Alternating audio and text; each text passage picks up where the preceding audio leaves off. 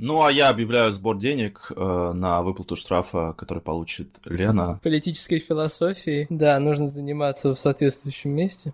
На кухнях. Я буду с тобой созваниваться, записывать подкасты рядом с ментами. А, привет! Вы слушаете подкаст «Движение Весна», и с вами его ведущие Лена и Илья. Привет! Весна — это движение молодых и неравнодушных людей.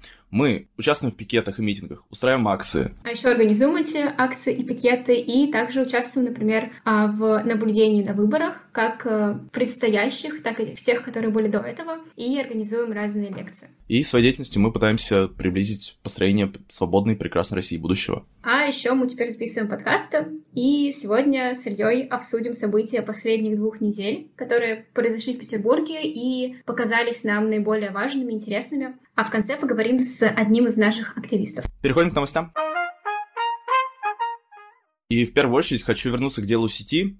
Мы о нем говорили уже в прошлом выпуске. А заседания, которые возобновились в мае, продолжались вот все это время. За последние две недели рассмотрение подошло к финишной прямой. Прения сторон мы выслушали последние слова, и мы услышали запрошенные прокуратурой сроки. Это 6 и 9 лет, соответственно. Да, несмотря на то, что, допустим, Вите э, обещали ФСБшники, по его словам, что ему дадут десятку, но, тем не менее, дали 9. На самом деле, я смотрела а, за прениями. Витя устроил потрясающую лекцию в суде. Кто не видел, посмотрите, пожалуйста. Это действительно... Ну, вообще, это очень крутая тема. Он а, объяснил стороне обвинения, как работает а, PGP-шифрование надеюсь, я правильно произнесла, с помощью картин, mm-hmm. корон из бумаги. В общем, это было прям такое шоу.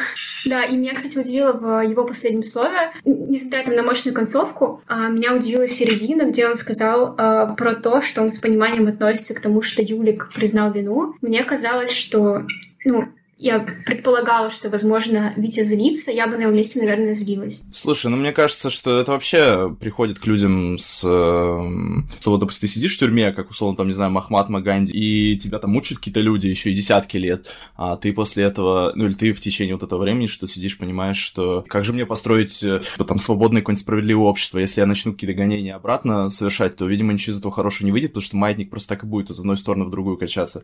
Для того, чтобы его остановить, нужно в какое-то время простить и людям, которые находятся в таких заключениях или в таких вот, знаешь, стесненных условиях, мне кажется, если они действительно там достойные люди, приходит рано или поздно в голову мысль о том, что, типа, да, нужно простить. А в данном случае, тем более, Виктор понимает, что Юлик сам является жертвой системы, он просто пытается а, как-то спастись тоже.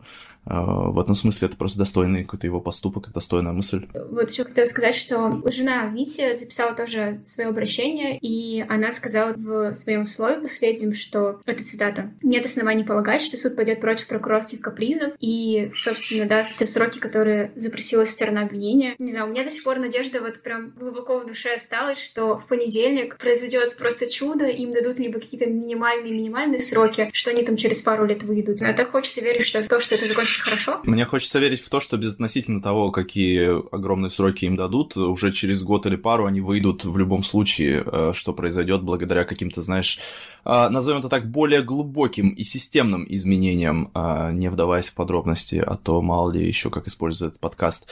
И да, повторю на всякий случай, что приговор уже в понедельник, в этот ближайший... 12 часов дня.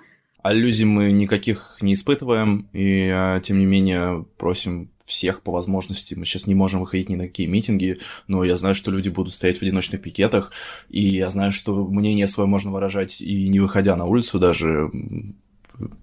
Нужно как-то проявлять солидарность в данном случае, писать об этом, говорить об этом людям. Да, и э, скорее тут нет лица движения, а от лица себя, наверное, я призову а, людей прийти к зданию суда, поддержать ребят, проводить после приговора до автозака. Вот, я сама буду там, но если вы вдруг боитесь за свое здоровье, то обязательно следите за прямой трансляцией. Обычно ее ведет медиазона, а еще есть э, телеграм-канал «Защита Филинкова». Его ведут защитники, собственно, Вити, и там тоже достаточно оперативно появляется информация. Вот. Ну и на, в телеграм-канале Rupression тоже есть... Э, вся, вся эта информация появляется достаточно быстро. Ну, а я объявляю сбор денег э, на выплату штрафа, который получит Лена. 15 суток за призыв к несогласию. А, ну, слушай, я не знаю, сколько тебе конкретно дадут, но...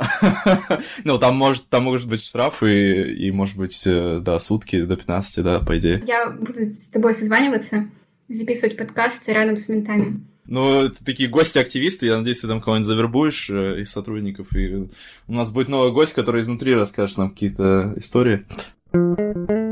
Как мы помним, Филинкову очень долго отказывали в возбуждении уголовного дела относительно его пыток, и, к сожалению, для Петербурга, да и, наверное, для всей России эта практика нормальная. Вот, э, буквально недавно застрелили молодого человека, который был студентом Санкт-Петербургского государственного университета. Возбудили два уголовных дела. Одно о покушении на убийство, а теперь это уже убийство, а второе о мошенничестве. Собственно, в чем вообще там суть дела? Существовало несколько кадровых агентств, а однодневных, которые периодически закрывались, потом открывались снова.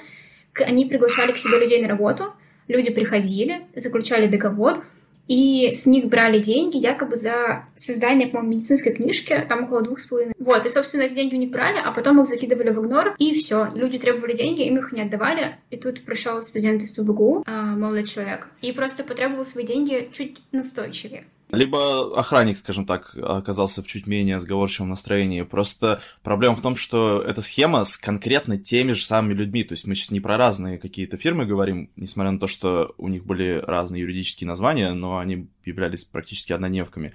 Действовал на протяжении нескольких лет. И журналистам Фонтанки, издание, которое, возможно, первым об этом сообщило, потребовался один день, чтобы установить личности там, не знаю, десятка этих людей, а, чтобы установить адреса десятков адресов. А, я вот что еще хотел сказать а, в этой связи. Мне кажется, что люди должны как-то чаще говорить и яснее понимать связь между, например, коррупцией или между неэффективным менеджментом и действительностью, которая нас окружает. И это дело очень хорошо нам эту связь показывает. На пикете меня одного задерживали 7 сотрудников полиции. И если представить себе, что эти сотрудники или какие-то другие сотрудники а, тратят свое время не на то, чтобы задерживать каких-то людей, которые ничего противоправного не совершают, и потом удерживать их по 5 часов а, в отделении полиции, а на то, чтобы а, заниматься вот подобными вещами, возможно, у нас бы люди не умирали, а, студенты, молодые люди, у которых вся жизнь должна была быть впереди, а, на улицах, и там, не знаю, десятки, сотни, тысячи, наверное, людей не оказывались бы жертвами мошенников в самом центре Петербурга. Да, и тут опять сработало вот это наше любимое правило, когда убьют, потом приходите, а, потому что, как я понимаю, с, с того момента, там, с 2015, кажется, года, когда эти фирмы стали функционировать, так скажем, заявления на мошенничество люди подавали, но ни одно из них ни по одному из них уголовное дело не было возбуждено, и его возбудили только после того, как случилось это убийство. И тональность новостей в политической жизни у нас, к сожалению, не меняется, и ужасы беспредел продолжает происходить и с общероссийским голосованием, так называемым. А, в прошлый раз я уже говорил, что вся эта процедура, мне кажется, просто массовым заражением людей, но чем ближе мы подходим к дате голосования, тем больше подробностей получаем о том, как оно будет на самом деле происходить. А волонтерам, которые помогали пенсионерам во время пандемии, предложили обзванивать собственно пенсионеров и рассказывать им о том, что пройдет голосование по Конституции – вот, при этом официально заявляют, что это вроде бы как э, добровольно, но лично мне кажется, что сомнительно. Но даже если добровольно, сам факт, просто представь себе, что ты, во-первых, волонтеры, прямо скажем, идут люди, которые действительно хотят помогать людям, и тем самым, используя их, власть уже использует какие-то лучшие мотивы и позывы человека. Во-вторых, волонтер, это представь, что ты вот вчера, ну не вчера, а две недели назад, да, звонил бабушке, которой ты предлагал, или она тебе просила, чтобы ты ей принес продукты, потому что это именно вот волонтеры, которые помогали а, людям, которые там не могут или не хотят выходить из дома в связи с пандемией. Ты действительно помогал, и бабушка тебя доверяет, и люди, которые спускают вот это вот, даже не приказ, а хорошо, пусть это, назовем это сов, э, совет или рекомендация, да, а, они спускают эту рекомендацию, а, они прекрасно понимают, что бабушки и дедушки, которым будут звонить волонтеры, они уже этим волонтерам доверяют, и они играют именно на этих чувствах. Писала, э, кажется, бумага, если не ошибаюсь, что э, волонтерам скидывали список вопросов, и помимо того, что им нужно было спрашивать а, о том, пойдет ли человек на голосование и вообще, э, там, где ему удобнее проголосовать на дому или на участке, а перед этим нужно было еще задавать вопросы о самочувствии и прочем. То есть это уже переборы двуличия. А вот от бюджетников сразу из нескольких организаций приходит информация, что и их принуждают а, кого-то, и это, мне кажется, наиболее частая новость, а, заставляют открепляться, например, от домашних участков, чтобы проголосовать на территории мероприятия, э, на территории предприятия, либо рядом с ней, а кого-то даже просто настойчиво просят проголосовать возможно, привести с собой каких-то знакомых, как-то их там отметить. В общем, очень сильно зависит от организации. А, более подробно об этом можно узнать на карте нарушений голоса. Там на данный момент 61 нарушение в Петербурге зарегистрировано, и я вас уверяю, что их гораздо больше на самом деле. А, но, по крайней мере, вот люди из нескольких эм, организа... из нескольких бюджетных организаций именно Петербурга э, говорят о том, что э, чуть ли не, то есть то есть не чуть ли не говорят о том, что им грозят, например, там, внесением в черный список комитетов по культуре и образованию для одного из э, меропри... Э, для одного из учреждений культуры. Для меня э, стало удивлением, что э, призывают э, бюджетников, по крайней мере, в Петербурге, голосовать не 1 июля, а в ну, досрочно, 25-26 числа. Мне этот вопрос уже задавал один мой друг, и мне кажется, что это происходит по одной простой причине. А, им нужно посмотреть к 1 июля, насколько у них уже выполнен процент, грубо говоря. То есть им нужно, чтобы все проголосовали пораньше, и потом им нужно посмотреть, окей, у нас тут вроде как там 80% от ожидаемого числа бюджетников пришло, значит, наверное, они там проголосовали как надо. Либо наоборот, пришло там, например, 60%, надо побольше. И тогда они просто побольше либо сгонят 1 июля, скорее всего, либо нарисуют 1 июля. Это менее вероятно, потому что рисовать все-таки сложнее, чем согнать, как бы это ни казалось э, контринтуитивным. А, и, ну, ну, просто сгонять проще, но, к сожалению, когда сгоняешь, приходят не все, и поэтому им нужно вот так постоянно м- балансировать между одним и другим. Они постараются привести как можно больше раньше, и потом посмотреть, что из этого вышло. Если выйдет совсем плохо, то, ну, видимо, будут как-то дорисовывать, вот скоро мы об этом уже узнаем. Ну вот, видимо, все таки придется дорисовывать бюллетеньки и вкидывать, потому что, а, как ты сам, Илья, рассказывал перед записью подкаста, люди не очень горят желанием получать те же открепители, например. А, ну да, у нас, например, на моем участке за 4 дня мы получили ноль заявлений о надомном голосовании, так называемом, голосовании вне помещения для голосования, и одно открепление, а, точнее, это было прикрепление к нашему участку. Это, если что, 4 полных рабочих дня, по 6 часов мы там сидим. Кстати говоря, по поводу того, как людей призывают голосовать, а, петербургским студентам предлагают рекламировать поправки в соцсетях за тысячу. Об этом написали весне, 9 июня, прикрепив скрин сообщения, в котором а, эта красота. И сегодня у нас в гостях один из старожилов, активистов весны, Тимофей Городилов. Привет, Тима. Привет, я участник весны уже 2016 года. Мы знаем, что ты наблюдал на выборах. Расскажи, пожалуйста, когда это было и был ли это для тебя первый опыт? Или ты уже не первый год это делаешь? А история со мной приключилась год назад, когда были выборы губернатора и муниципальные. Вот, я был в широко известной в узких кругах Красненькой речки. Ты был именно членом комиссии, правильно я понимаю? Да, может быть, не очевидно, если вы приходите на комиссию, там сидят люди, которые выдают вам бюллетени, которые все вместе принимают решения коллегиально, которые после окончания дня голосования подсчитывают результаты и отправляют их дальше в вышестоящие комиссии. Ну да, а по факту так и было. И мы какое-то время, э, значит, до выборов готовились. Я познакомился с комиссией, мне показалось нормальные ребята, в принципе, а, и это совершенно зря так подумал. А, и вам тоже не советую слишком рано очаровываться. В общем, а, за день оказалось, что типа председатель не очень шарит, э, что нужно сделать, и мне приходилось говорить, что нужно сделать, и потом я мы все равно что не успели и пропустили, потому что, ну, э, очевидно, у меня не было мандата всем говорить, что делать, и это приходилось просто обсуждать э, с эм, председателем, чтобы он там кому-то что-то сказал. В общем, ну, как в каком-то таком духе все происходило, как будто он начальник, а все остальные его слушают.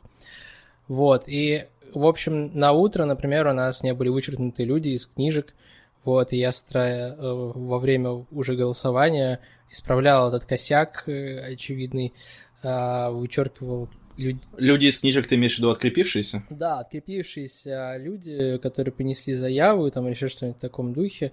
А, там у нас было два способа открепиться. В общем, блин, э, какая-то очень хитрая система стала в последнее время в этом плане.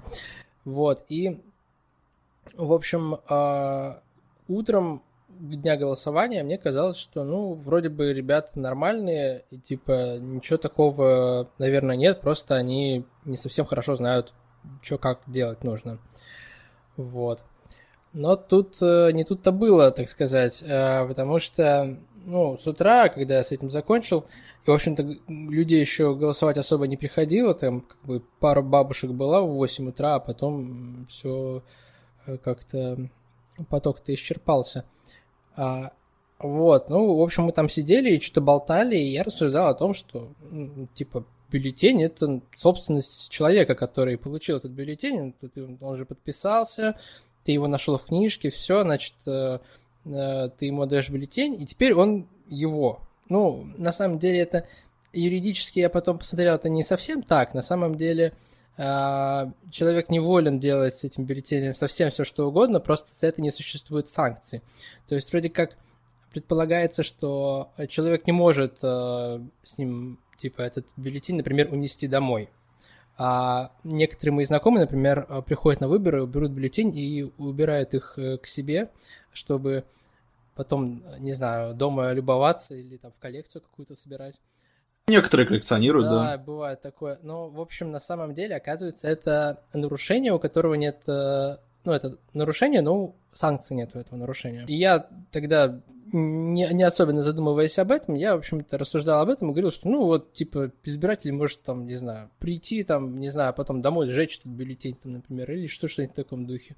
Вот, и я так понял, что э, в этот, э, это внимательно мониторилось, что я говорю, а, ну, хочу обратить внимание, что в это время я не обсуждал это ни с каким э, избирателем там, не... вот, но в результате... То есть ты просто, ты просто с членом комиссии говорил? Как да, бы? да, сидели, болтали с членами комиссии, с молодыми какими-то ребятами, и потом я совершенно зря ожидал, что если мы там, типа, в чем чем-то похожи, то это значит, что нам можно друг другу доверять и всякое такое. Вот, потому что через несколько часов, там где-то к часу дня, э, мне вдруг зовет э, председатель комиссии а, и такой выдает мне акт, в котором он и еще кто-то слышали, как я призывал сжигать бюллетени избирателей. А, в общем, я посмотрел на это, отказался это подписывать, но понял, что дело, в общем, идет э, по плохому сценарию какому-то. А, но надо сказать, что сам председатель комиссии на такое не был особенно способен в плане интеллектуальном. А э, это была инициатива чувака, который стоял над ними и был председателем муниципальной э, избирательной комиссии, э, который к нам заходил за день и, видимо, тогда со мной как-то познакомился в каком-то смысле, а, и был вот присутствовал, когда вот эта вот история разворачивалась, и я так понимаю, что он был такой зачинатель. А, вообще, про Красненькую речку такая история, что а, там несколько раз уже проходили разного рода выборы с существенными нарушениями. Вот, например, там избирался Виталий Милонов, и мы знаем, что в это время там были карусели. В общем, меня а, этот суд был сразу же в 4 часа вечера, и я долго думал, ехать или нет, созвонился там мне, э, ну, там вопрос был про то, как правильно меня уведомить о том, что этот суд идет, но, типа, мне позвонили из суда, вроде как, я запутался, в общем, правильно это способ уведомить человека о суде или нет. А, в общем, я доехал сам на своем электрическом моноколесе, а, и тем самым, в общем, э, лишил возможности наблюдать э, себя, участвовать в выборах, в общем, на этих да, а туда я приехал, и, в общем, там был этот э, э председатель э, ИКМО, и еще был у него свидетель среди наблюдателей, который заявил, что все было так, как написано в акте. А, у него было два таких э, наблюдателя, они, в общем, ему пришлось долгое время им втолковывать, что именно нужно сказать, и они все равно, видимо, не очень хорошо понимали, что от них хотят.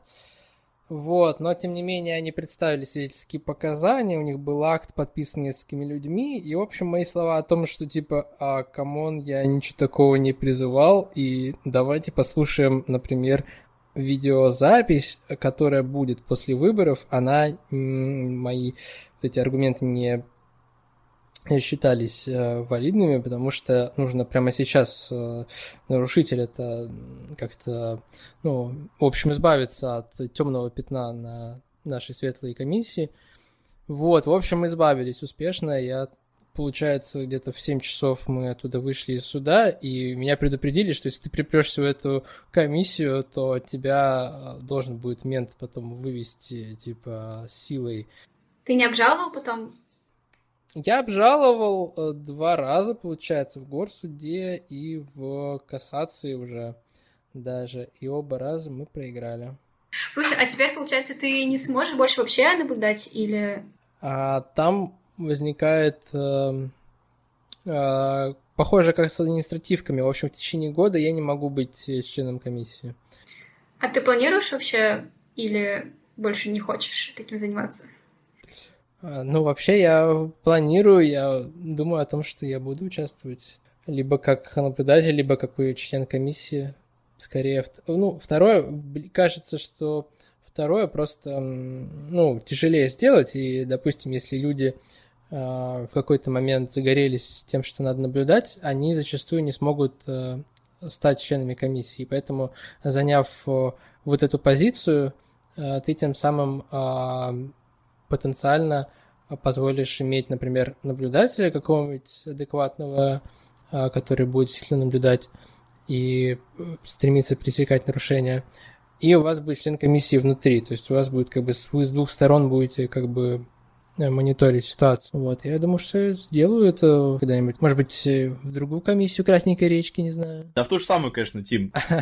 Слушай, а можешь э, дать каких-нибудь пару советиков тем, кто только собирается стать наблюдателем. Вот, например, я просто вчера стала, вошла в резерв. Во-первых, я бы пошел на тренинги от наблюдателей Петербурга или от «Голоса», а, какие-нибудь такие вещи, где люди, например, а, проводят а, что-то вроде, как бы это назвать, в общем, что-то типа репетиции голосования, например, проводят, на котором люди становятся членами комиссии, наблюдателями и так далее, и показывают, как это происходит, просто потому что а, зачастую, когда ты вот так вот окажешься а, лицом к лицу к, с комиссией, ты совершенно не знаешь, что это за люди, и они могут, они, ну, типа, коллективным каким-то давлением смогут а, тебя лучше давить, если ты хуже знаешь процедуры и как, как они устроены. А если ты прочитаешь ну, закон, то зачастую для тебя не очевидно, типа, как это происходит на деле, вот, и такие вот тренинги могут тебе помочь. А кроме того, я бы, наверное, вот мой, мой опыт э, печальный э, подсказывает, что не стоит э, вообще много разговаривать. Не стоит заниматься философией в ненужное время в ненужном месте. Да, да, да. Политической философией, да, нужно заниматься в соответствующем месте. На кухнях. Ну, например, да, нехорошее место. В целом, Тимофей, скажи нам какую-нибудь не обязательно краткую, хотя лучше краткую, мотивационную речь для наших каких-нибудь слушателей, чтобы они шли и становились членами участковых избирательных комиссий. Угу. Почему это нужно нам, стране, им? Это зависит от того, как вы относитесь э, к голосованиям вообще, к выборам. Есть э, немало свидетельств того, что выборы даже в, авторитарных странах имеют существенное значение. И если вы хотите, чтобы э, в России происходили демократические перемены, то именно участие в выборах участие через работу в комиссии – это самый эффективный, наверное, способ эти выборы сделать более честными, более прозрачными и тем самым э, приблизить прекрасную Россию будущего. Спасибо, Тимофей. И в конце хочу сказать, подписывайтесь на весну в Телеграме, Инстаграме, а, ВКонтакте и Твиттере. Ссылки, как обычно, мы оставим в описании к подкасту. Мы также оставим ссылки на наблюдателей Петербурга и движение «Голос», чтобы вы могли узнать больше о предстоящем голосовании, и я надеюсь, что присоединиться к ряду членов участковых избирательных комиссий. Также в описании к подкасту оставим ссылку на донаты. Если вам нравится то, что делает СНА, обязательно э, донатьте нам. Совсем скоро они могут пригодиться самолене, как мы помним, э, но надеемся, что нет. Да, в следующем выпуске узнаем. Возможно, буду вести его из спецприемника. А, ну тогда до следующего выпуска. Пока.